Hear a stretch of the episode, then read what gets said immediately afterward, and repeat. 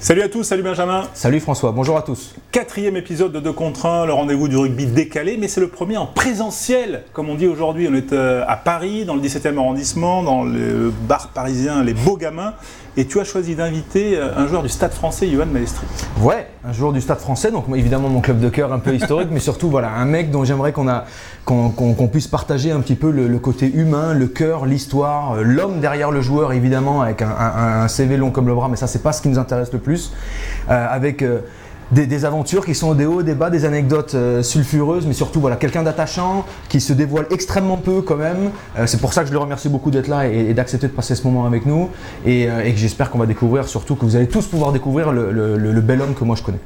Bonjour Johan. Bonjour. Merci d'être avec nous. Alors euh, aujourd'hui, je te promets, on va pas parler technique, même si ça s'appelle 2 contre 1, on va parler de plein de choses, d'art, euh, de foot, euh, de troisième mi-temps, bref, plein d'anecdotes comme ça qu'on va pouvoir dérouler ensemble. Et aussi d'équipe de France, c'est un peu ce qui vous relie. Ouais. tiens, une petite photo là, Coupe du Monde 2015.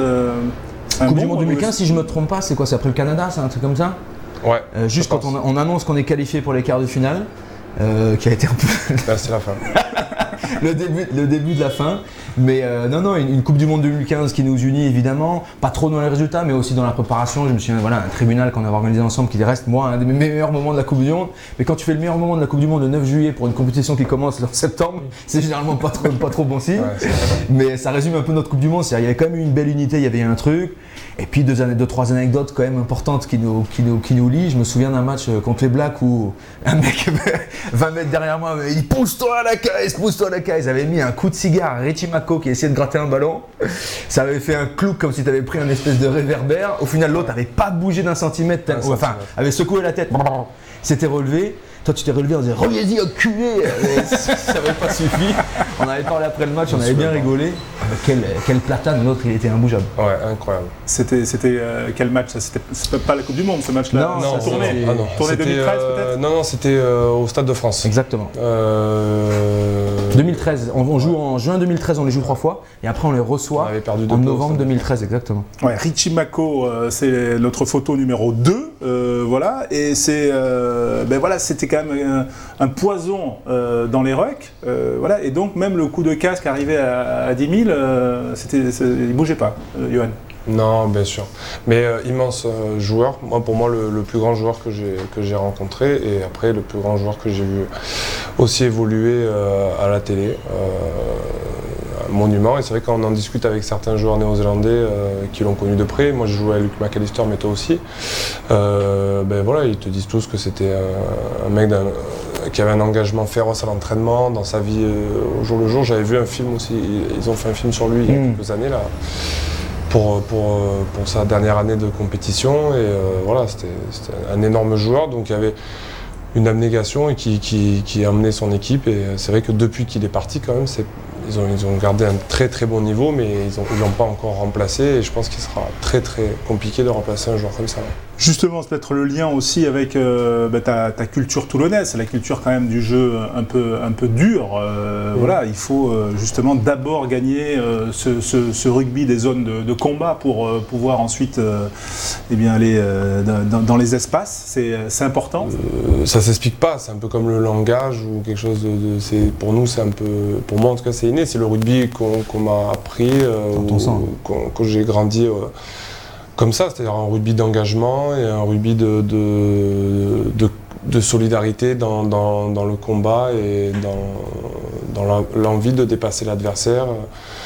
Et voilà, donc euh, oui, c'était euh, par mon père, par les gens que j'ai connus plus jeunes, euh, les entraîneurs, Toulon, Carcaran. Un rugby, voilà, un rugby d'avant, quoi. d'avant dans le temps et d'avant par aussi la position. Donc tout ça mis ensemble avec la région aussi où c'est très particulier, hein, la Valette, euh, la Seine, Soliespont, et un peu plus loin euh, Nice, ou de notre côté euh, Cavaillon. Bon, voilà, c'est une généra... c'est un, un, rugby qui peut être différent, on va dire, que peut-être dans que par rapport à certaines régions, mais voilà, je pense que de toute façon, quand tu veux performer, tu es obligé de, vouloir prendre le dessus sur l'adversaire. et après, j'ai connu un rugby un peu une approche différente à, Toulouse, mais aussi basée sur les mêmes, euh, sur les mêmes bases, et parce que pour gagner, il faut ça. Hein. on va boire des coups quand même euh, pendant cette petite euh, heure qu'on va passer ensemble. J'osais pas. Euh, parce que voilà, merci. C'est important, c'est ça l'esprit de, de, contre un, c'est boire un verre et partager des moments. La Toulonitude entre guillemets, elle est aussi incarnée par une génération qu'on a connue, que toi tu connais aussi, c'est-à-dire notamment cette photo. Hein, ça, ce sont les finalistes de la finale 71. ouais, ouais, c'est une photo qui est, dans ma chambre d'enfant chez mes parents. Ça représentait la fierté de. Moi, je joue à Carqueran. Euh, j'ai joué tout petit, après j'ai arrêté le rugby. J'ai repris à 14 ans, 13-14 ans. Et euh, j'ai fait deux saisons euh, en minime à, Carqueran. Et après, j'avais été recruté en cadet par Toulon, qui, était, qui est le gros club de la région. et donc voilà, c'était la fierté pour moi. Et donc ça, ça, ça, ça, représentait un peu l'exemple. Un peu comme si tu signes à l'Olympique de Marseille et que tu as euh, un poster avec Basile Boli dans ta chambre. Tu t'imagines signer à l'Olympique de Marseille? Pas du tout, non, impossible. Il faut savoir d'où on vient. Euh, gardien des mini-poussins de l'équipe 2 du PSG. Ok? C'est pas donné à tout le monde, je me suis entraîné au camp des loges, j'avais une, licence au PSG. Donc je me considère un peu dans. Voilà, je suis le petit petit petit fillot d'Ibra, quoi, très clairement, c'est un peu ça. Euh, mais non, mais sans, sans, rire, toi tu le diras pas, maman, mais cette réputation de joueur euh, guerrier euh, qui baisse pas les yeux, qui lâche rien devant l'adversité, c'est un truc que tu as, que, as fait à Toulon, que tu as emmené avec toi en équipe de France jeune, que tu as amené avec toi à Toulouse et que tu amènes avec toi au Stade français et en équipe de France. Donc très clairement, c'est euh, pour, pour, ça le, contrat il est rempli. Qualité défaut, plein de fois on en avait parlé tous les deux, on a le droit de faire des en avant, on a le droit de se tromper, on a le droit de tout ce que tu veux. Par contre, c'est la façon dont tu te comportes et l'aura que tu dégages en disant non, moi écoute, j'affronte les problèmes droit devant et c'est ça que tu voulais dégager, laisser derrière toi. Ben, très clairement, ça tu l'as fait quand même, t'en es conscient. Ouais, bah, bien sûr. Euh, en tout cas, euh, euh, il faut savoir, comme tu l'as, vous l'avez très bien dit, voilà, savoir d'où tu viens. Moi, c'est mon rugby, et c'est ce qui a fait que j'ai pu avoir une, vivre de très grands moments et, avoir une, carrière qui me plaît. après, on est tous différents. moi, je me retrouve là-dedans, et c'est vrai que euh, j'y prends aussi du plaisir, tu vois, à, faire des choses euh, qui peuvent être euh, un peu barbantes, ou mais qui sont importantes pour l'équipe. Tu vois, voilà, ben, on parlait des rucks, les, les molles portés, la défense des molles portés, il y a des façons de le faire. les soutiens, la, défense, la mêlée. La mêlée, on y laisse énormément d'énergie, tu vois, en mêlée. donc, soit tu pousses à 200%, soit tu t'économises. Mais ça te définit Est-ce qu'il poussait à 200% non, mais ça te définit. là, je suis hyper sérieux. Un deuxième qui aime la mêlée, ça te définit son profil psychologique. Et je te parle pas de, puissance physique, ça n'a absolument rien à voir. Il y a des dinosaures qui sont nuls à chier en mêlée et à l'inverse, tu as des baguettes qui, pour je sais pas quelle raison, sont bons. Mais une des raisons pour laquelle ils sont bons, c'est parce qu'ils aiment ça. Mama, il en fait partie. Mama, c'était de ceux, lui en plus il est costaud, mais il faisait partie de ceux qui s'excitaient à l'idée d'aller défoncer un mec en mêlée. Moi, c'est mon truc. Après, il euh, y en a, c'est d'autres choses. Euh, voilà. Mais c'est ça, ça, qui est bien aussi dans le rugby, je trouve, et il faut le garder. On a, on a tous euh, un rugby différent, je, je pense, et, on a nos aspirations. Et on, est, on, est, on, est, on est arrivé jeune au rugby pour, pour différentes raisons, et ça, il faut savoir le garder. Et il y en a il y en a qui ont envie un peu plus de briller ou ou qui ont besoin de cette reconnaissance euh, personnelle. Il y en a, ils ont, euh, besoin d'une reconnaissance euh, par le groupe, par le ventre. Et donc voilà, donc tu te cherches un peu et après tu, grandis et après au bout d'un moment ça se calme tout ça et tu as, juste une envie, qu'une envie, c'est de partager des, grands moments avec les mecs et d'être performant. Donc c'est ça qui est important. Mais bon après ça c'est ma conception, hein, c'est pas... Hmm. Mais c'est là, elle transpire sur les autres quand même, c'est un truc que tu sais. C'est aussi pour ça, capitaine, pas capitaine, peu importe, ton rôle de leader, il a toujours été comme ça. Quand tu as un mec comme, qui est capable de te, mettre ça dans le sang, eh ben ça, ça, se répand sur toute une équipe. Et ça, quand même, mais il te faut... Tu as raison. Mais je suis de plus en plus ouvert avec l'âge, peut-être, mais il te faut aussi des, des individualités et surtout des individualistes, entre guillemets, même si c'est dur à entendre et même moi, ça me fait dur à le dire. Mais il te faut des, mecs un peu plus buteurs ou des mecs qui vont s'économiser, être un peu plus. Euh, ils vont avoir un, rugby entre guillemets qu'on va dire plus malin, tu vois, parce qu'ils vont être placés au bon moment, ils vont attendre le bon. Parce que il, te faut des mecs besogneux qui travaillent pour l'équipe et qui, qui rechignent jamais à la tâche, et il te faut un peu des deux. Donc c'est un, un, mélange, et c'est là. Toi, tu en as connu des grands entraîneurs, des grands managers, moi aussi. Euh, tous différents, mais c'est vrai que le parfait amalgame dans le rugby, c'est mélange, pardon, c'est de trouver voilà un peu de faire cohabiter euh, ces différentes euh, personnalités et ça te fait une grande équipe quoi à l'arrivée. le manque de résultats qu'il y a eu sur la période que tu as passé en équipe de France, qui peut-être pas terminé hein, d'ailleurs, euh, sait-on jamais, hein, les, les, carrières sont, sont, longues, ça peut rebondir. ça t'a pesé On a l'impression un peu qu'on a, entre guillemets, sacrifié une génération? Non, on n'a pas sacrifié. Moi, je pense vraiment pas qu'on a sacrifié une génération. Bien sûr que ça nous pesait parce que nous, on n'avait qu'une envie, c'était de gagner. Euh, T'es un compétiteur, ça nous a jamais fait euh, sourire ou on n'a jamais euh, été heureux de perdre. On s'est beaucoup engagé, on s'est euh, beaucoup préparé. Il y a tellement de joueurs qui sont passés à ce, moment-là aussi, il y a tellement de joueurs qui ont souffert qu'on on s'est bien rendu compte au bout d'un moment, les mecs qui étaient dedans, que c'était pas une question individuelle, c'était une question un peu de, de, une question globale de système ou de préparation, d'organisation. Mais voilà, mais on a, eu des moments incroyables. On a fait des matchs euh, où on a complètement explosé on a été ridicule comme en, 2015 à au quart de finale. Mais il y a eu des matchs aussi où, on a été tout prêt sur des tournées, euh, de, de, faire basculer les choses et euh, d'avoir des bonnes performances. Voilà, on en garde des grands souvenirs et en tout cas, ce qui est sûr, c'est qu'on nous a donné cette mission-là. On l'a pas relevée en tant que, en termes de résultats, mais on l'a relevée en termes d'attitude. 90% des cas et 10% des cas, bien sûr, des fois, ben, on n'a pas, on pas été au niveau comme ça arrive dans le sport. Bon, allez, on va boire un petit coup, on va trinquer quand même. Hein, c'est la fin de cette première partie. Euh...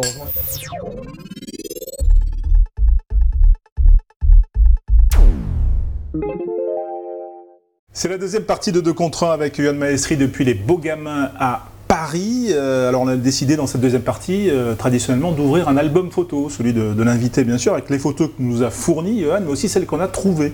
Tiens, la première, euh, celle-là. On l'a pas trouvée sur Internet, attention, je tiens à le dire, Benjamin, mais tu te rappelles, toi, Yohan, de cette photo? Alors, je me rappelle pas vraiment. T'as quel âge Je sais pas. Je n'arrive jamais à.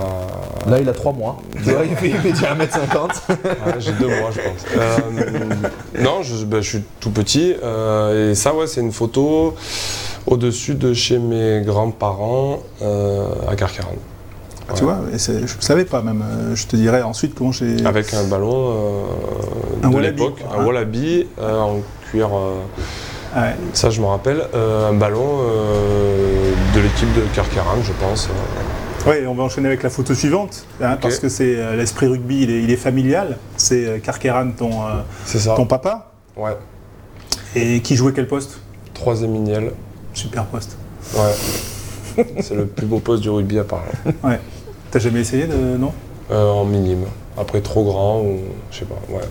Non, mais souvent, pas assez d'efforts en mêlée, quoi. Troisième ligne, Ouais, mais à part, non, mais c'est un sport, c'est un, pardon, c'est un poste superbe. Hein tu participes un peu aux deux et tout ça. Et, euh, mais euh, ouais, non, j'ai jamais trop été. Euh, c'est pour les mecs qui n'ont pas le courage de jouer deuxième ligne, très clairement. Ou pas les jambes.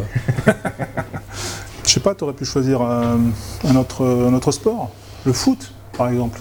J'ai été au foot, ah je me prenais pour un footballeur quand j'étais petit. Donc ça c'est vrai, je suis un peu plus âgé que la première photo. Et ouais, c'est à Carcaran aussi. Non, tu joues à Nantes là. Ouais, c'est vrai, mais c'était les couleurs. Et, et d'ailleurs, le foot, euh, le rugby, j'aimais pas trop ça quand j'étais petit, que je m'étais mis, donc j'avais arrêté. Et après, il y a eu l'effet 98 aussi, Coupe du Monde de foot. Donc là, j'étais allé au foot et j'ai joué pendant 3 ans, de 10 à 13 ans, et après, c'est là que je suis retourné au rugby. Ah ouais, c'est la photo suivante, 98. Hein. Qu'est-ce qui a été le déclic? C'est de voir euh, quoi, la liesse euh, C'est ouais. Ouais, je sais pas. le, bah, quand on m'a jamais poussé à faire quoi que ce soit dans ma vie, à part, les, à part d'être, d'être sage, arrêter les, les, conneries, les bêtises, euh, les devoirs. Et l'école, c'était très important. Et euh, après, le sport, je faisais euh, ce que je voulais, tant que je décidais un sport en début d'année et que je m'y tenais. Mm. Donc là, c'était l'époque foot, on y allait, on rigolait. Alors que Benjamin, il est allé au mini poussin du PSG, mais ils n'ont absolument pas, voulu te garder. Non, bizarrement, il n'y avait plus de place. Euh, et puis je rentrais pas dans les shorts à l'époque. mi, mi bouboule, écoute, euh, incroyable. Mais tu vois, le foot, ça me fait penser à un truc. Quand tu parlais de ce qui nous unit en équipe de France, tous les mecs de cette génération-là peuvent te dire qu'un déjeuner à Marcoussis en compagnie de Johan Maestri, Yannick Nyanga, où tu commences à parler Ligue des Champions au foot, bah déjà tu manges pendant 4 heures à peu près, ça ne s'arrête jamais. Et puis lui, il savait comment lui mettre des pièces à peu près tout le temps. Tu lui dis Ibrahimovic mérite le ballon d'or. C'était parti pendant, ah. pendant une semaine de discussion. Tu peux pas dire ça à sortir des stats et compagnie. tu sentais que c'était plus qu'un amour du jeu. Il, adore cet univers-là. Ça, c'est un, autre souvenir qu'on peut avoir. Mais ça, c'est lié à quoi? À une passion euh, de jeune des, champions qui ont marqué Alors, la, petite histoire, c'est que quand moi j'étais, quand j'étais enfant, hum, on avait au collège, et au lycée, après au lycée, je suis parti à l'internat, je suis revenu, c'était un peu complexe. Mais au collège, on n'avait pas le droit de regarder la télé le soir avec euh, mon frère. Donc euh, c'était, euh, on rentrait, c'était les devoirs, on, dînait et ensuite on repartait dîner, retravailler un petit peu et après c'était extinction des feux et compagnie. Mais ça se passait très bien. Et les seuls moments où on pouvait regarder un peu la télévision, c'était à l'époque quand TF1 diffusait la Ligue des Champions, les demi et la finale. Et moi, il faut savoir qu'en 96, 97, 98, c'est la Juventus de Turin qui euh, fait trois finales. La première, il la gagne et les deux autres, ils la perdent. Ils les perdent, pardon. Et, euh, donc moi, avec Zidane. C'est ça. Et étant d'origine italienne, donc euh, je, me, étant petit, je, je, me prends de passion pour cette équipe. Et euh, avec Filippo Inzaghi, il y avait Ravanelli aussi au début, Peruzzi le gardien, Ferrara. Bon bref, ils avaient une super Pavel équipe. Nedved, c'est après ou c'est ça Pavel Nedved, c'est après. Et, donc c'est la passion foot qui est arrivée là. Quoi. Et après, en grandissant, je m'y suis je m'y suis réintéressé, j'ai lu des trucs, et c'est vrai qu'avec Yannick Nyanga, avec qui j'ai longtemps joué au Stade Toulousain, qui est passionné de foot aussi, on se faisait des débats. Euh, ça pouvait durer très très longtemps. Inarrêtable sur, euh, sur le foot. Bon, on va voir la, photo suivante justement, parce que la Juve, c'est une passion quand même, au point. le short, on a enquêté quand même. Le short juste en dessous des pecs. c'est une photo un peu. Euh, déconne. Mais c'était ça, c'est finale. Euh, on est en tournée et euh, la Juve va jouer la finale contre le, Real de Madrid.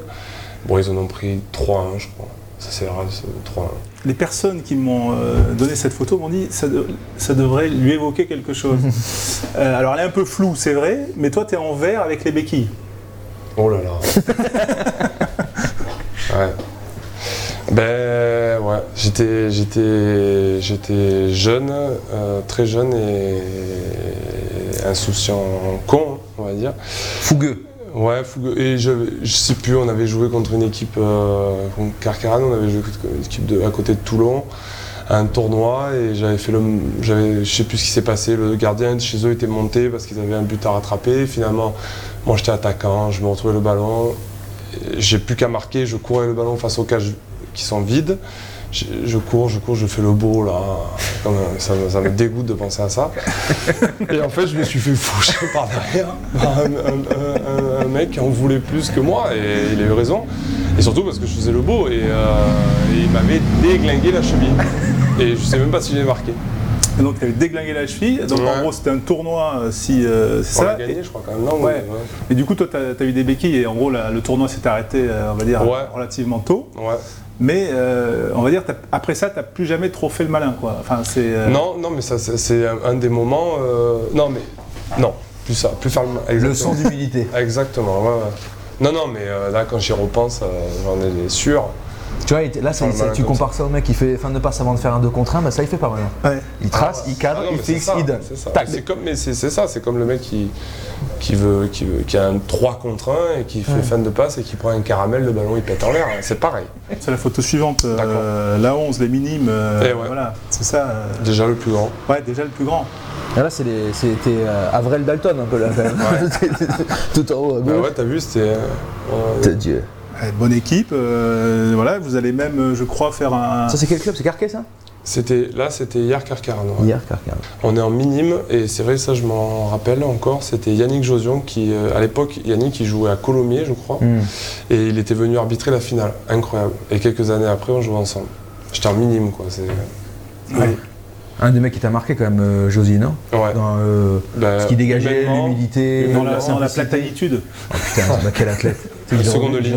il, est gaulé comme lui. Hein. mais euh, non, non, mais humainement, euh, psychologiquement, intellectuellement, rubistiquement, et son honnêteté, quoi. Son, humilité, son honnêteté, et le joueur que c'est, incroyable. Il s'en souvenait là de ce petit moment ou Ouais. Ouais, ouais, quand je lui rappelais, il me disait ah oui, c'est vrai. Bon, il se souvient pas. Si tu traversais le terrain. Non, non, non, mais, euh, mais il se souvenait, ouais, putain, c'est vrai que j'avais entraîné. Euh... Ouais, il le dit pas comme moi, mais euh, plus calmement, mais. Euh, les potes, les amitiés, euh, Carqueran, on a compris que c'était important. Mm. Et ça se. Bah, disons, ça tu les retrouves aussi autour de ton premier Brennus quand tu pars à, Toulouse, tes potes là. Ouais, on était bronzés là. Bon, en tout cas, je sais pas. Euh, voilà, c'est ça. C'est les amis d'enfance. Bon, on a grandi depuis. Bronzé ou plein, ça dépend. On sait pas encore. Euh, ouais. sait pas. les deux. les deux. Et ouais, ouais c'est ça. Et on est restés tous très proches. Mais qu'est-ce qui fait que eux, qui sans doute étaient des bons petits joueurs euh, quand vous étiez jeunes, euh, n'ont pas franchi le cap et toi tu l'as franchi par exemple? Non mais déjà moi tu es naturellement tu as une, chance hein, naturelle moi la taille le, gabarit ah, tu cours voilà, le, le, les aptitudes. C'est le mec qui fait 2 mètres 55 marques et qui physique. autant que les troisième milliers. Et, et, après, euh, et après, après tu te prends au jeu aussi. Euh, tu te prends au jeu de la compétition parce que c'est pas facile quand tu es jeune. Euh, il y a énormément de compétition, c'est très, c'est très exaltant, c'est très.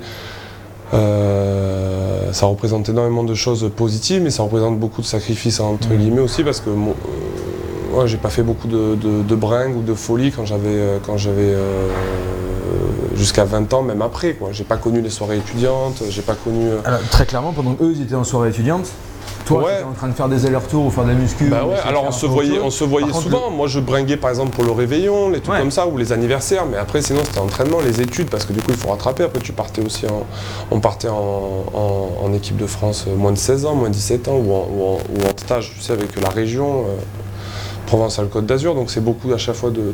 T'es pris tous les week-ends et tu te rends pas compte, mais moi c'était passionnant, mais tu rates des trucs à côté, ouais, tu rates des brins.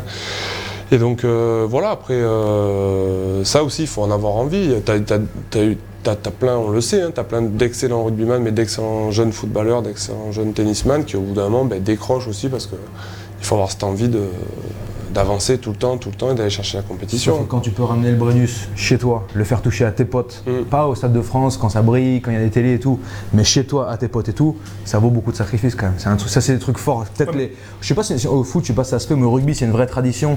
Chaque, après chaque titre, si tu veux, tu réserves un peu 3-4 jours ou moi je la ramène chez moi, etc. Et c'est des moments hyper puissants parce que au Stade de France, bah, tu as 4 places, donc tu as ta femme, tes enfants, tes, tes, parents, enfin tu vois le cercle ultra proche. Mais c'est des moments forts où tu peux le ramener chez toi pour des mecs déracinés tu vois, des Toulonnais qui jouent à Toulouse, qui ramènent un Brennus, etc. Et là, ça donne tout son sens à tous ces sacrifices, où tu peux le tu fais la petite photo avec. Ça paraît une photo déconne, mais je suis sûr qu'il a plein de ses potes qui gardent ça. Ah oui, bien sûr. il le garde sur le cœur. Mais euh, non, non, mais c'est ça, c'est exactement ça. Et, le rêve, ça aurait été de le faire avec Toulon, ça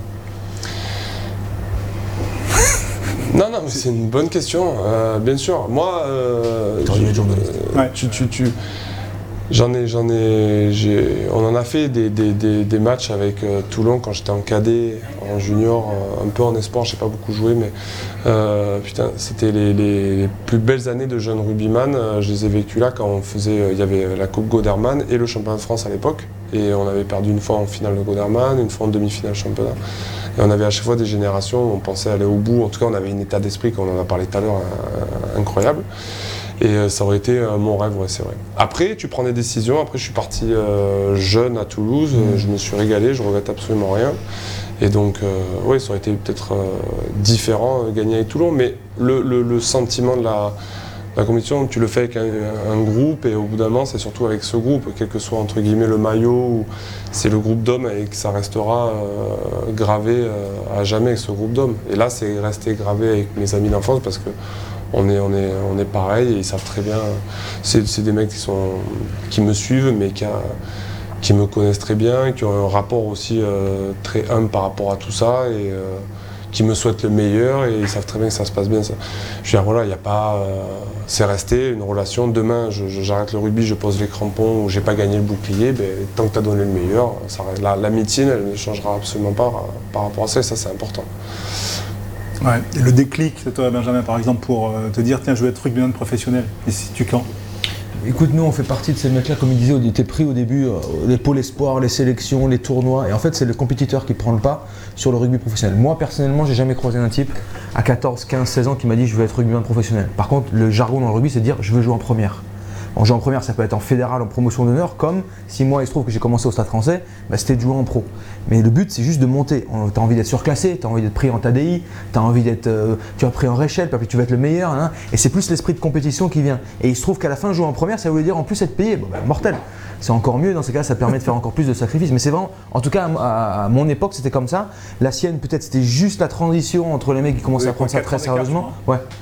Mais maintenant, malheureusement, c'est plus le cas. Tu parles à Gaël Ficou, qui est un peu ton petit Euh, lui, il a, été, il, a, il a baigné dans un univers où déjà les mecs à 16, 17, 18 ans avaient des vrais contrats, gagnaient des, vrais salaires.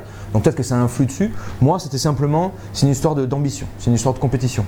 c'est une histoire de me prouver à moi-même que je pouvais être courageux et gagner le respect des autres, tout en me régalant dans un sport qui était un vrai challenge pour moi parce que j'étais plutôt euh, hyper flabidou et trop gentil. Et, l'idée juste de, je vais leur prouver que je vais être le meilleur à chaque fois. Et à chaque fois que tu montes les étapes, bah, c'est un challenge supplémentaire. Et le déclic, ça a été quand j'étais surclassé une fois où j'ai vraiment m'a jeté dans, le, dans, la, dans la fosse au lion. Là, je me suis dit, je vais me faire dévorer. Et tu as un instinct de survie qui vient, c'est là où tu te transformes de savane. Toi, tu as un moment comme ça de ce premier match, là, quand tu, euh, tu, tu, tu, vas dans l'arène la, dans des grands? Bah, Ton premier match moment de stress? Bill et compagnie, c'est cette génération-là, toi euh, Ouais. Non, premier match à Toulon, moi en pro, euh, bagarre. Euh, Allez, ouais, Toulon-Béziers, euh, bagarre. Dans le bah. couloir, à la classe Non, non, non, mais une connerie, mais Marc-André se fait fauger, je suis pas très loin, moi. Ça se bat le long de la, pas loin de la tribune. Mais voilà, moi, c'était après, j'étais très jeune. Euh, non, et après, ouais, des, moments où on te met un peu la pression comme ça, mais bien sûr, il y en a eu, il y en a eu, et c'est vrai qu'il faut arriver à à, dealer avec ça. Quoi. Mais c'est vrai que c'est pas facile. Et je, comprends que certains, du coup, euh, au bout d'un moment, disent bon, c'est bon, la pression comme ça, un peu trop constante. Ou... Eh bien, il y en a qui se décrochent un peu du sport de compétition et de cette ultra compétition. il faut pouvoir la vallée, c'est sûr. Quand tu as pris le rouge contre les Tonga au Havre, mm. tu étais euh, dans une détresse absolue d'avoir laissé tomber l'équipe et de te dire que, que bah, que tu avais un peu pété les, pas pété les plombs, mais tu avais répondu en tout cas à une attaque et que tu t'en voulais. Donc ça, c'est pas l'origine du mec qui t'a mis deux fringues et puis qui sort en disant putain, j'aurais aimé lui en mettre une troisième, quoi, tu vois. Mm. C'est très clairement qu'il sait faire la part des choses entre oui, bon, il faut être à la limite de la débilitude dans le combat, dans l'agressivité et tout, mais lui, très clairement, c'est la nouvelle génération qui sait que, que plus loin, bah, ça a des sanctions et tu vas sanctionner l'équipe en premier, et ça, il n'a pas envie de le faire. Tu aurais préféré jouer euh, à l'époque d'avant? Non, non, pas, non, il l'a très bien résumé. Euh, celui, non, mais celui qui a été euh, très important par rapport à ça aussi, euh, qui a été dur, qui a été insistant, c'était Guy Noves aussi, à Toulouse, qui m'a fait comprendre, voilà, qui a appuyé sur le côté un peu psychologique en disant, écoute,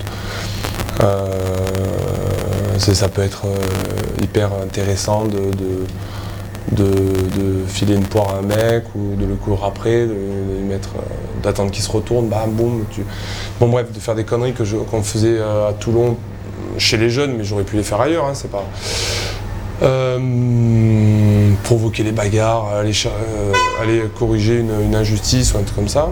Mais il m'a fait comprendre voilà, qu'au bout d'un moment, le rugby, il m'a fait comprendre, m'a, rappelé et il m'a, fait ouvrir les yeux. Et, m'a fait avouer que le rugby professionnel, c'est beaucoup plus que ça et c'est un sport euh, qui doit être joué avec de l'intelligence. Voilà. Donc au bout d'un moment, ça. Et intelligemment, tu peux faire mal à l'adversaire en étant dur sur les molles, sur les rucks, euh, sur les plaquages, euh, sur, la, sur les courses aussi de soutien. Quand tu... Nous, on, fait, on a joué contre de très grands adversaires. Et quand le rythme il est incessant, il est incessant, incessant, c'est comme une patate dans le foie. Hein. Quand à la 60e tu cherches ton souffle et les mecs qui te courent après, pardon, ils te courent à côté, et eux ils accélèrent pour aller à une touche, ils accélèrent.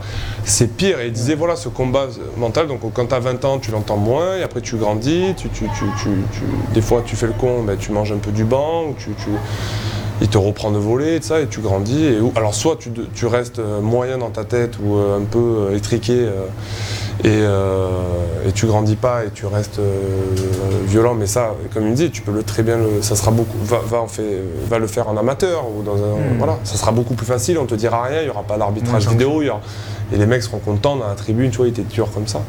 Ou alors tu veux jouer un rugby de haut niveau et, et en jouer beaucoup dans l'année, donc si tu veux bah, tu es obligé d'être discipliné. Sinon, ça, euh, ça tu c'est joues l'ambition et du, du compétiteur. Mais juste pour revenir sur Guinovet, je me souviens, tu m'avais dit, bon, tu m'avais dit gros respect, gros manager, vrai manager, pas entraîneur, vraiment le vrai manager. Enfin, c'était c'est cette époque-là où tu étais.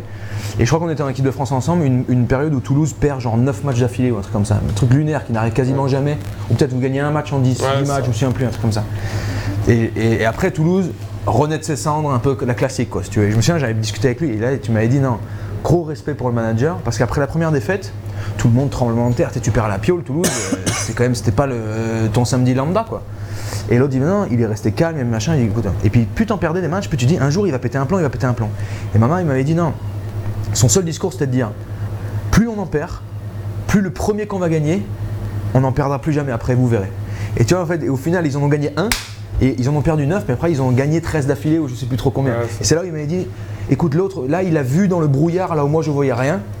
Et c'était vraiment ça la force du manager, tu vois, c'était de se dire quand tout le monde un peu navigue à vue, mais lui il a gardé un cap, boum, et il avait réglé tout le monde dans un moment qui était quand même sacrément tremblement de terre pour un club comme Toulouse. Ouais, bien sûr. Bon, après, euh, plus tu grandis, là aussi pareil, hein, c'est comme quand tes parents, moi je le suis pas, mais tu vois, des, des- quand tu grandis, tu vois les choses différentes. Je pense qu'il avait aussi peur que nous. Peut-être que lui, il avait Il des comptes à rendre. Il avait des comptes à rendre au plus haut, mais à nous, il ne nous montrait pas. pas, et du coup, ça te galvanise. Ou...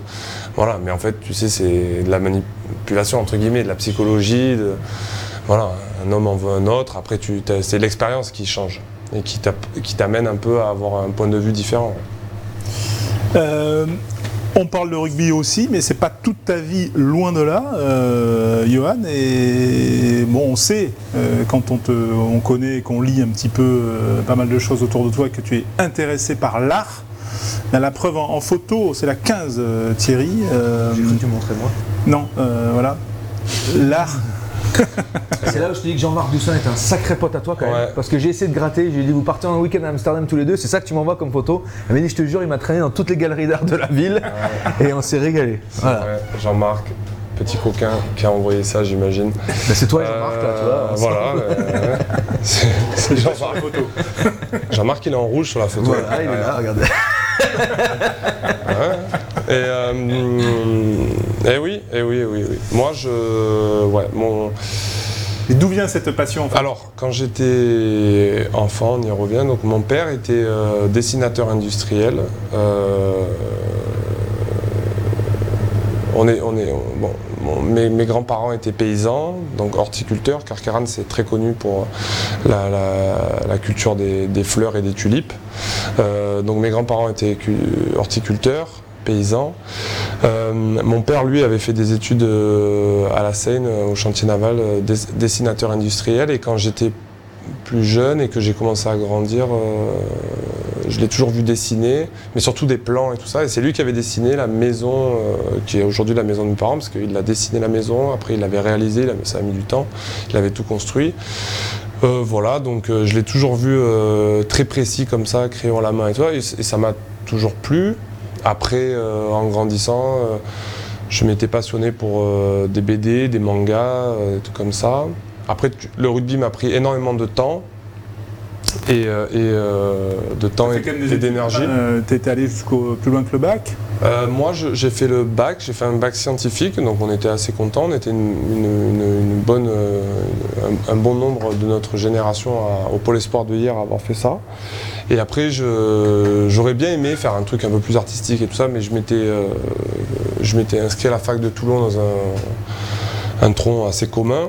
Et, euh, après, j'ai signé très rapide, très jeune, euh, en semi- pro espoir à l'époque à Toulon, mais du coup, j'étais impliqué dans les matchs en, seconde division, en Pro D2, et, du coup, je ne pouvais plus aller à la fac. Euh, mais des années après, euh, oui, euh, j'ai eu envie d'utiliser un peu le temps libre que j'avais pour faire autre chose et développer autre chose. Alors, ça aurait pu être un business, ça aurait pu être plein d'autres trucs.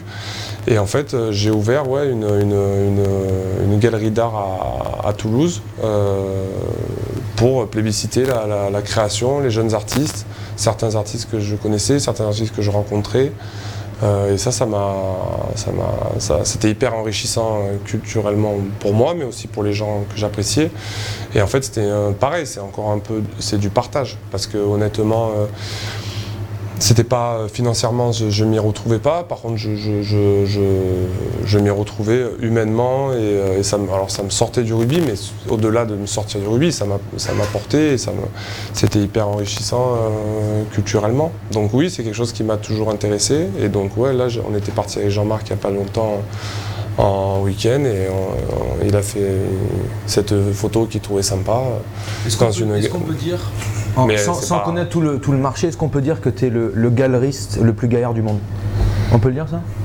Euh, Je sais pas. C'est pas loin d'être la vérité quand même. C'est pas loin d'être la vérité. C'est pas loin peut-être d'être la vérité. Peut-être, ouais, ouais. Mais ça, ça... Alors aujourd'hui, la galerie n'existe plus. mais bon, un jour, on ne sait pas de quoi demain sera fait. Après, il ne faut pas oublier un truc, c'est que euh, Pierre Soulages, qui est quand même le peintre ouais, français le plus, rugby, ouais. plus, a été euh, rugbyman à Rodez et, euh, et, fan de rugby. Et je l'ai jamais rencontré, mais on m'a dit que c'était quand même un, un, mec assez costaud. Et dans le rugby, on a la chance, il faut le savoir, et c'est bien d'avoir de la discrétion. Moi, j'en parle pas trop. Il y a, bah, bien sûr que ça s'est su et tout ça, mais j'ai jamais fait. Euh, j'ai pas voulu faire des missions trop sur ça et tout ça c'est un peu mon, mon, jardin secret aussi, c'est ma vie. Euh, mais tu as euh, des rugbyman dans, qui, qui, sont penchés sur euh, plein d'autres euh, choses plutôt artistiques. Fred Michalak avait, une, ouais. avait un studio d'enregistrement de, de, musique à, à, Toulouse, il a toujours été branché comme ça, il y a eu plein de joueurs. Il y a fait plein de dessins, hein. ouais. lance là-dedans. Et, et, voilà, et, et Jean-Pierre, bien sûr on va juste quand même euh, regarder la photo suivante. Je ne sais pas si tu l'as acheté cette toile, mais euh, elle t'inspire. Oui, ça c'est une toile donc euh, de Gerhard Richter, c'est Sommertag, je crois. Et ouais, c'est une dire. toile que j'ai que j'ai eu la chance de voir il y a quelques années au Grand Palais. Au Grand Palais. il y avait une, une, expo sur les jardins et la forêt. Et ça, c'est une toile incroyable de ce peintre autrichien ou allemand. Bon, voilà, je peux pas l'acheter parce que euh, c'est pas. Mais, mais, mais euh, en vrai, elle, est, elle, est, elle, doit faire 1m90 sur 1,50 et mmh. c'est incroyable. C'est flou, c'est incroyable. Tu as l'impression que c'est une photo. Et... Voilà, bon, il faut le voir en vrai, c'est voilà, particulier. Voilà, bon, on a fait ce qu'on a pu. Hein. Oui, on a fait ce qu'on a pu. Mais bon, la prochaine émission, on l'achète. Ouais. T'as une œuvre, toi euh... Mais je, Moi, je suis comme lui. J'aime le. J'arrive pas trop à, à, me. Tu vois, l'art contemporain ou en tout cas les. Comment on dit ça le, le Picasso et compagnie. J'arrive pas trop à me projeter dans quelque chose qui me fait vibrer. Par contre, la technicité, c'est quelque chose qui m'impressionne beaucoup. Et si je me trompe pas, le petit musée qui est en face de, du Louvre, c'est pas l'Orangerie, dans le petit dans le petit parc qui est devant. Et j'ai vu les nymphéas de Monet, c'est ça? Ouais. Qui est un truc qui fait à peu près 10 mètres de long sur 2 mètres de hauteur. Enfin, c'est lunaire comme mmh. Technique et ça repose, c'est un petit peu ça, je crois qu'il y a 1000 verres différents, etc. Donc j'aime la technique, le côté impressionnant. Tu vois, la, le, le, radeau de la méduse ou ce genre de truc où ça te. Tu dis waouh, comment le mec techniquement est-ce qu'il a fait à, à, à, faire rejaillir autant de trucs. Voilà, c'est moi c'est ça qui m'impressionne, je suis un peu comme lui, j'aime être impressionné par la technique de l'artiste. Et tu peins? Les murs. Non, ouais, ça, ça peut m'arriver de, de, de, le faire occasionnellement, comme ça et tout, mais non. Peut-être qu'après le rugby, euh, ça sera quelque chose que je développerai plus, mais euh, pas pour l'instant. Allez, on se retrouve dans un instant pour euh, la suite de notre émission avec Johan Maestri, Benjamin Kaiser. Voilà, attention, la bouteille euh, se vide, Benjamin. Hein oui, c'est un mauvais problème.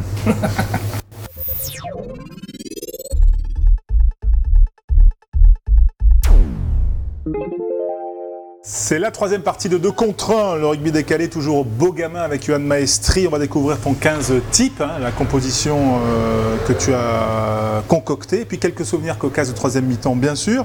Mais avant cela, petit dossier en photo, le numéro 18, mon cher Thierry. Tiens, euh, voilà, c'est aussi euh, une autre passion, celle-ci. Je me suis mis récemment, euh, polo. écoute, ouais, pourquoi pas Tu t'es excusé? je, je, oui. Là, il a à peu près 4 vertèbres de pété, le non, cheval. Non, c'est. Il a déjà deux gaines de genoux. C'est pas bien. Euh, il, des, des, des, gens qui, qui, nous ont invités, qui nous ont très bien reçus. Euh, c'est où ça Arnaud, le président, euh, au, au, club de polo de Chantilly, à côté de Paris. Ouais. Euh, donc Arnaud m'a dit qu'il y avait quand même des gens qui étaient quand même assez. Euh, ça arrivait que des hommes lourds euh, montent les, les, les chevaux. Donc, et des très lourds et très grands. je ne suis pas très lourd, je suis athlétiquement lourd. Il n'est pas, il est pas ressorti du box, hein, le cheval. De... il, va, il, va, très bien. Et... Oh, bon, on va parler de ton 15, la composition qu'on t'a demandé de faire. Est-ce qu'il y a un talon talonneur ou un pilier que tu aurais, aurais, rêvé un peu de calmer un peu à l'ancienne Je sais pas, Benjamin K par exemple Non. Euh, Impossible. Non. Ça m'est arrivé, une, pour la petite anecdote, une fois avec França. On était en effet, euh, quand j'étais beaucoup plus jeune, on était parti faire une tournée en Roumanie. Euh, il y avait un tournoi à l'époque, França en Roumanie, avec. On était aux États-Unis l'année après, mais l'année avant c'était Roumanie. Écosse A, Uruguay, Uruguay, Roumanie, et Angleterre A ou un truc comme ça. Et on avait fait la finale du tournoi contre l'Écosse. Et je jouais là, je poussais à gauche et c'était Yannick Forestier qui était devant moi et qui m'a dit putain j'en peux plus et tout. Bon, j'étais plus jeune. il m'a dit si tu veux passer le bras. Donc j'avais passé le bras et franchement je m'étais appliqué. J'avais mis beaucoup d'énergie et j'avais senti et que ça avait, ça avait fait parce qu'il avait loupé. Voilà, ça avait fait comme ça. Et je m'étais dit putain, et Yannick, ouais. Et en plus, je, et au bout d'un moment, je me place, il me dit putain, Laurent, tu m'as. Je me tourne, il avait la tête comme ça.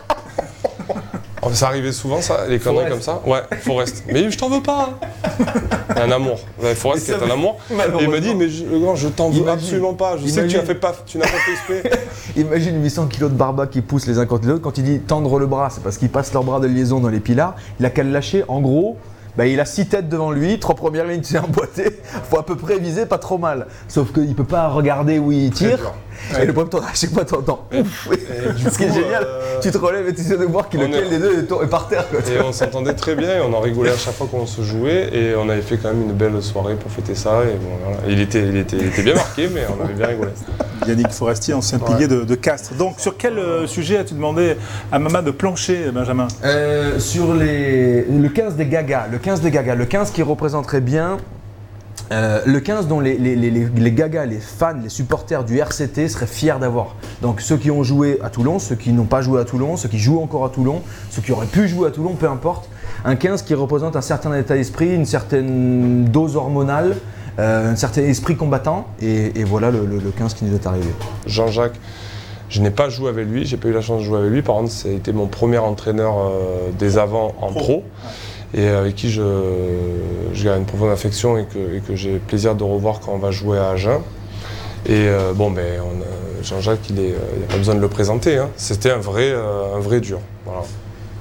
Le talonneur, il, est, il, a joué aussi beaucoup à, Toulon. Il est écossais, avocat aujourd'hui. C'est Philippe Fitzgerald. C'est ça, Fitzy. Euh, énorme courage, énorme abnégation, énorme leader. À la limite de la folie À la limite de la folie. Euh, des deux côtés, euh, parce que ce qui est fou, tu l'as rappelé, c'est qu'il est quand même avocat euh, à Toulon, avocat français, qui est écossais, qui est arrivé, je pense qu'il avait 19 ans, je vais pas me dire de bêtises, mais il avait une 20, 18, 19 ans quand il est arrivé à, à Toulon. Et euh, être avocat aujourd'hui euh, au pénal en France, euh, c'est assez incroyable. Et il a un parcours incroyable et c'était un joueur et un homme incroyable. Sushi, très gentil, mais bon, il, voilà, hein, je, je, je, sais. Et que si, si demain il y avait un gros combat à mener, il serait là et une puissance folle, un super mec et, qui a raccroché ses crampons cette année. Ouais. Deuxième ligne, le DVDEC, Julien, qui vient de signer voilà, à Provence Rugby. J'ai mis un peu une touche d'exotisme dans ma composition. Donc il y a un joueur devant, un joueur derrière qui est plutôt là pour profiter un peu du, du dégât, du dégât. surfer sur les autres gars. Voilà, et des copeaux que, que, font les autres pour eux. Donc euh, Juju en fait partie, on est très proche, c'est quelqu'un que j'estime beaucoup. Un super joueur de ballon. Exactement, un ouais. super joueur de ballon et on verra, il aura une connexion particulière avec un joueur de derrière euh, tout à l'heure. Donc c'est un peu ma, ma, ma touche. Euh...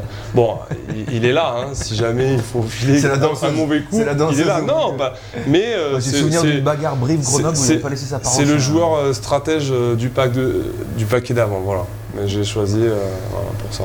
Associé à Patricio Albacete. Ouais, donc euh, un monument, euh, énorme compétiteur, énorme joueur,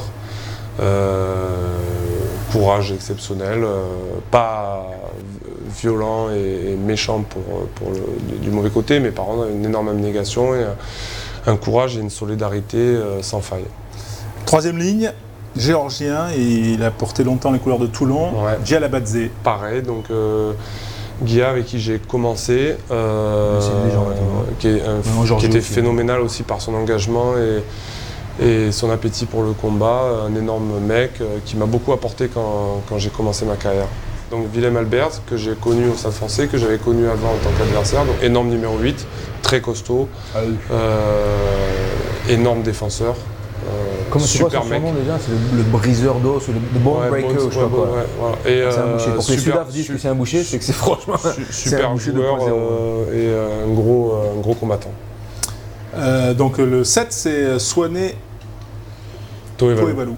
Swané, qui est un ami que j'ai connu aussi en Pro D2 à Toulon et qui, pour la petite histoire, s'était fait recruter euh, l'année d'avant parce que euh, quand Tarbes était venu jouer à Toulon-Mayol, lui et Guy Alabazé s'étaient battus devant la tribune et euh, c'était une non mais c'était vraiment une bagarre phénoménale à un contre un. Toulon ouais, ça, et c'est vrai. Je te jure, Labazé avait dû leur dire il s'est pas sorti le minot en le signe. C'est ça, et c'est totalement vrai.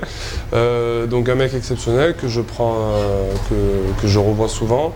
Euh, et qui, avait un courage euh, et qui a, toujours un, courage énorme et qui était un super coéquipier et avec qui j'ai énormément euh, partagé.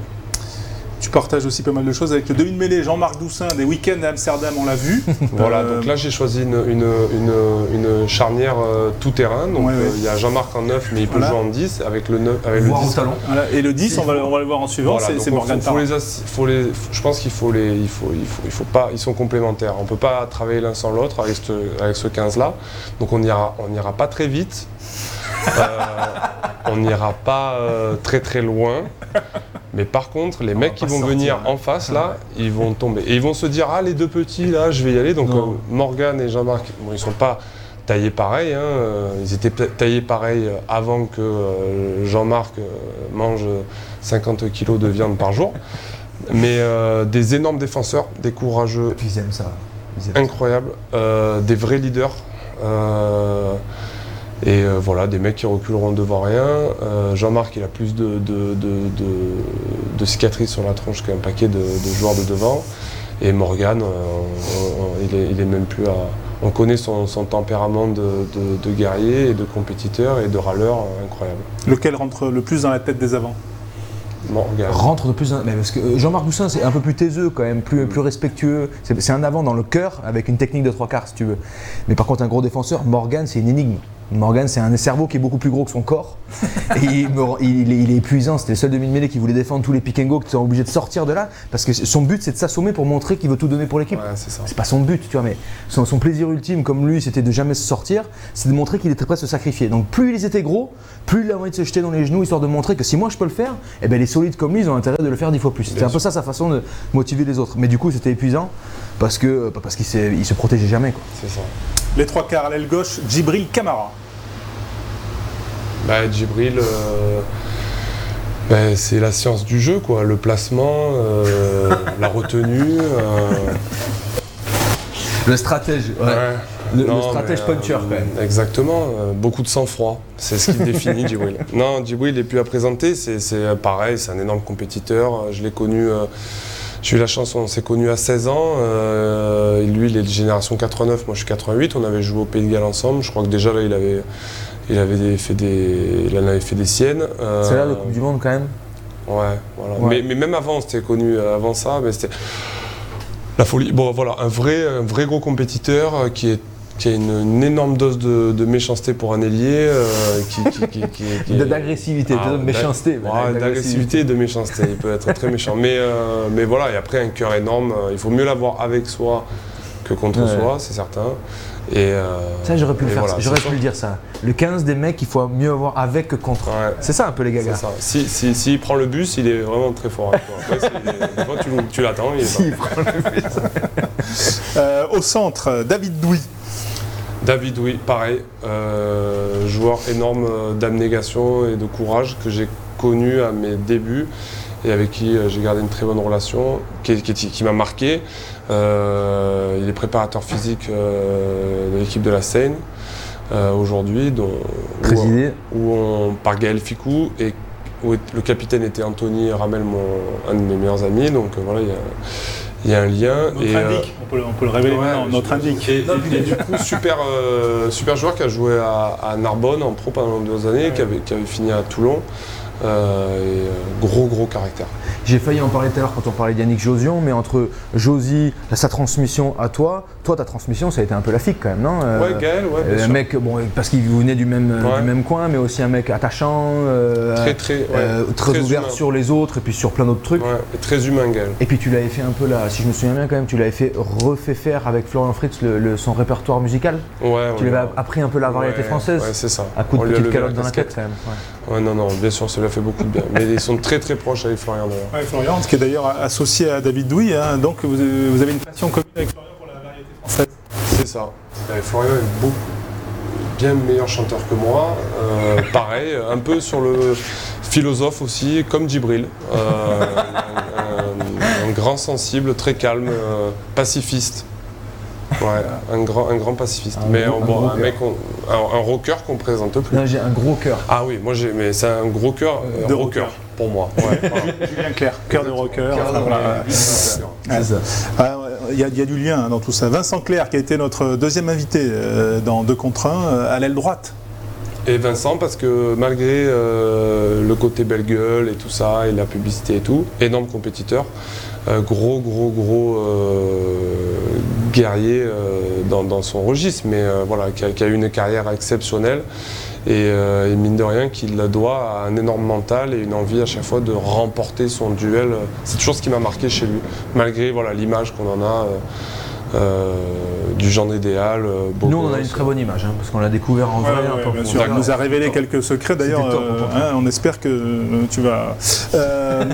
Vincent Clerc qui a terminé aussi sa carrière à Toulon, donc ce qui vous réunit encore. Et puis Clément Poitrenaud est à l'arrière. Et ben voilà, et le, le- le lien avec Julien Le Devedec, le, le joueur qui va profiter un peu de, du dégât euh, occasionné par les autres, qui va réfléchir à- pour euh, euh, Jean-Marc et, et, et Morgane. Euh, Clément, voilà, qui est, qui, est, qui, est, qui est le joueur, à mon avis, l'arrière qu'il te faut avec une équipe comme ça. Voilà. Et Pour s'offrir des- Un soliste, un soliste créateur. Exactement, un, créateur, mais au-delà de ça, euh, énorme quand même sous les ballons hauts et un, coéquipier et un joueur euh, euh, d'une fluidité et d'une vivacité euh, incroyable. Donc un je me dis, loin d'être dégueulasse. putain. voilà, je me dis qu'avec le- les dégâts que peuvent te faire Jean-Jacques, euh, Guilla, Soigné, Pato et tout ça, euh, Clément aura pas mal d'espace à, à prendre. euh, le plus gros pénible que tu as croisé T'as eu Jamie Conmore, qui est, euh, Bakis Bota. euh, Après, ce qu'il faut comprendre, c'est que quand tu jouais une équipe dans laquelle jouait Mama, il faisait partie comme Jamie, comme Bakis Bota, oui, des mecs qui, symbolisaient le combat, mais c'est aussi, c'était l'option numéro un, c'était que lui, il fallait l'attaquer. Jamie Cumore, il savait très bien que sur un match, si Mama est brillé, ça veut dire que lui, il faisait pas tout à fait bien son taf. De la même manière qu'à chaque fois que Jamie jouait Paul O'Connell, bah, son but c'était de le fumer, euh, que dès qu'il jouait Bakis Bota, bah, c'était- il y avait des duels dans les duels, tu vois, donc Mais évidemment mais- que mais- voilà, les mecs se retrouvent vite entre eux. Après, ouais, Paul O'Connell, ouais, c'était un sacré joueur, mais, pas, mais euh, sur un autre critère. C'est vrai Mm. que Jamie Conmore, par contre, c'était plus euh, physique et tout. Il pouvait te, te vraiment.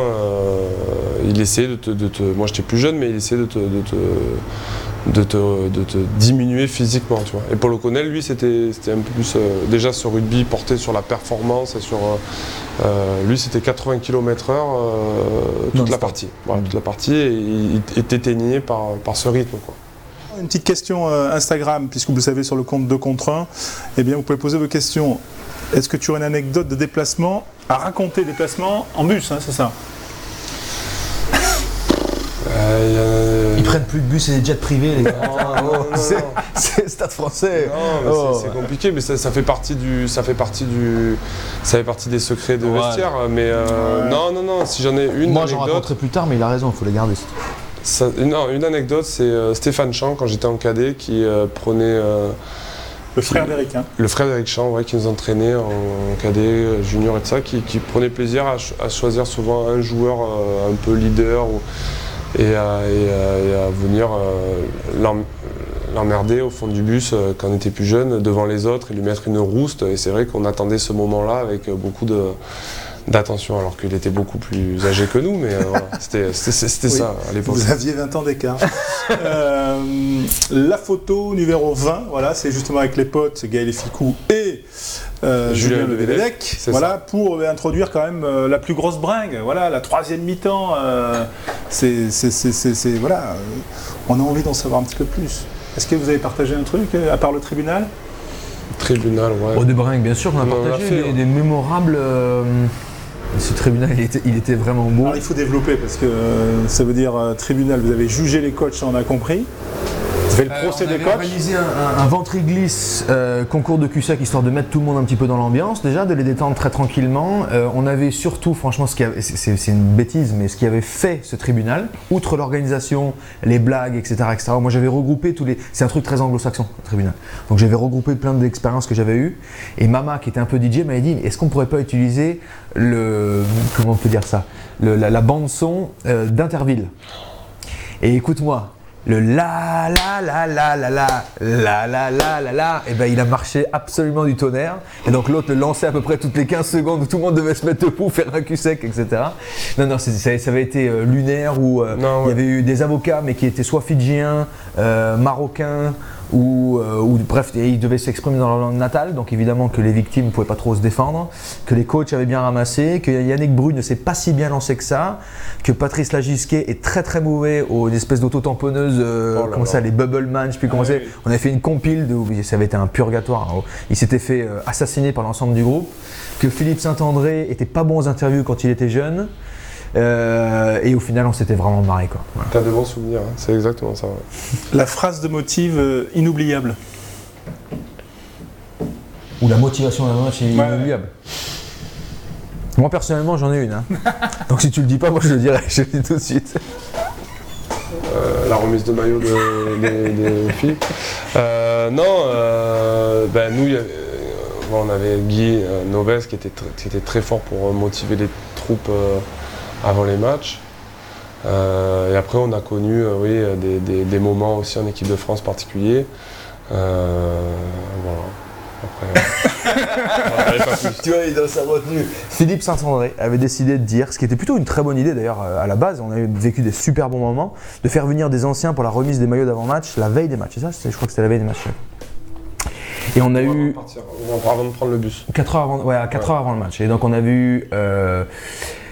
On a vu les premières lignes, donc je disais d'Intrans et, euh, et, pour les premières lignes de l'épopée 77. On avait eu euh, bon, Serge Blanco, on avait eu euh, Loulou Armari qui avait été top. On a eu plein, plein, plein. Mais c'est vrai qu'on était arrivé avant un match, je me souviens plus quel match c'était, mais c'était un match du tournoi parce qu'il avait parlé des Italiens avant. On avait eu Eric Champ donc on parlait de gaga attitude, c'était quand même lunaire qui nous avait commencé le truc, mais c'était franchement. Photo numéro 4, euh, Et, là, c'était. Euh, c'était euh, bon, c'était lunaire. J'ai l'impression de vivre un, film de Pagnol où il avait commencé, la tête dans le vague, et de dire les gars, quand Philippe m'a demandé. Et bon, je fais pas l'accent parce que j'ai du respect pour vous. mais les gars, Philippe m'a demandé, je suis parti faire un footing, j'ai vu un mec qui m'a regardé de travers, j'ai failli lui mettre un coup de casque. Et il a commencé son discours comme ça. Oh, il parle aux premières lignes, machin, puis là il me chope maman, il me dit hey, Yoann, t'as les content de Thomas, tu là c'est ça qu'on t'a appris à Toulon Et je vois maman qui commence à s'énerver. En plus, il, il, lui tend un peu la main pour lui dire merci pour le maillot. Il commence à avoir la main moi. Tu me dis là, je crois qu'il va le plomber. il faut vite passer à autre chose. Non, mais c'était un moment incroyable. Mais euh, de toute façon, euh, Eric, il avait mis euh, tout son caractère, toute son émotion dans le moment. Et euh, euh, et, voilà, mais je pense qu'il avait absolument pas. Euh, ce, qui est, ce, qui ce, qui est, fort en tout cas, c'est sûr que c'était pas préparé, c'était pas joué. Mais bien sûr, avec le moment devant les hommes et tout ça, il, il avait, il avait explosé. Quoi. Et c'est vrai qu'on avait été marqué. Tu parlais pas beaucoup quand même. Hein ben non, on a été marqué. Moi, moi, ça m'avait marqué parce que toi, tu as un match à jouer et c'est vrai que c'est.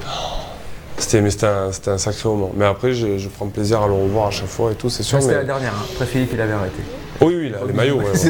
C'était la dernière. Allez, pour terminer, le plus beau 2 contre 1 que tu as réussi Est-ce que 2 contre 1, on est quand même obligé Alors, c'est pas moi qui l'ai réussi, c'est euh, le 2 contre 1 en Coupe d'Europe euh, avec Jean Bouillou où euh, il traverse et je sors à hauteur et il me fait le 2 contre 1 contre l'arrière et je marque mon un des rares essais que j'ai marqué déjà et je pense mon premier, peut-être un des seuls essais en H-Cup au stadium. Donc c'était Jean Bouillou qui était quand même un sacré joueur et euh, qui m'avait fait briller. On était très potes, donc je m'en souviens bien. La plus belle cravate que tu as faite pour couper un 2 contre 1 euh, ça, devait être encore Marvin O'Connor ou un mec comme ça qui adorait se jeter là dans les bras. Marc, André, Marvin O'Connor, ça compte pas. Hein. Ça, compte pas, ça compte pas comme des cravates. Ça compte pas comme des cravates. Non, c'est. Ouais. C'est pas des cordes à linge, ça. Bon, t'as pas fait de cravate donc Non. Non. Jamais. Bon, c'était pas une bonne question. Bon, bah, merci, euh, Johan, d'avoir été avec nous. Euh, on va peut-être euh, trinquer, peut-être. bah non, on peut plus. voilà, on va, terminer les verres. Voilà, on va terminer verres avec plaisir. Bien plus.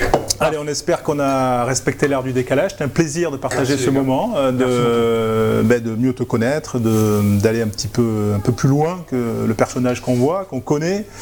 Et c'était un grand plaisir de partager ce moment, surtout que Benjamin est quand même rarement à Paris. Exactement, je me, régale, je suis bien content. Merci à vous de nous avoir suivis, bien sûr, sur les réseaux sociaux de contre 1, le rugby décalé. Et puis on se retrouve très vite pour un, nouveau euh, numéro en présentiel, comme on dit, ou alors à distance, on verra. à bientôt. Ciao. Ciao.